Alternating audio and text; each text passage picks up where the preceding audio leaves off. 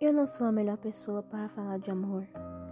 Não sou a mais experiente, mas mesmo assim me ouso em dizer que eu te amo e sempre vou te amar.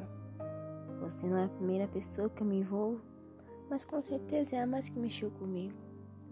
Não consigo simplesmente esquecer tudo o que passamos: os encontros, os passeios, os abraços e as mensagens.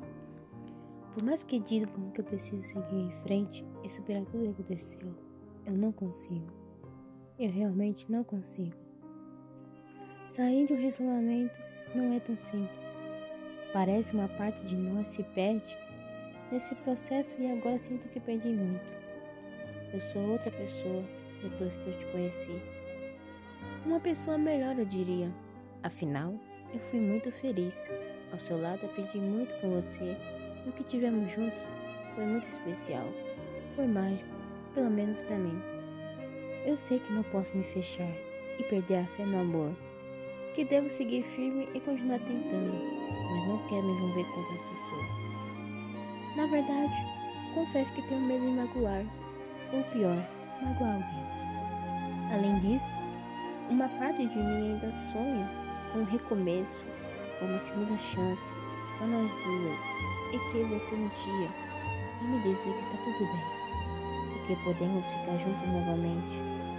Sinto muito sua falta, mas é muita mesmo.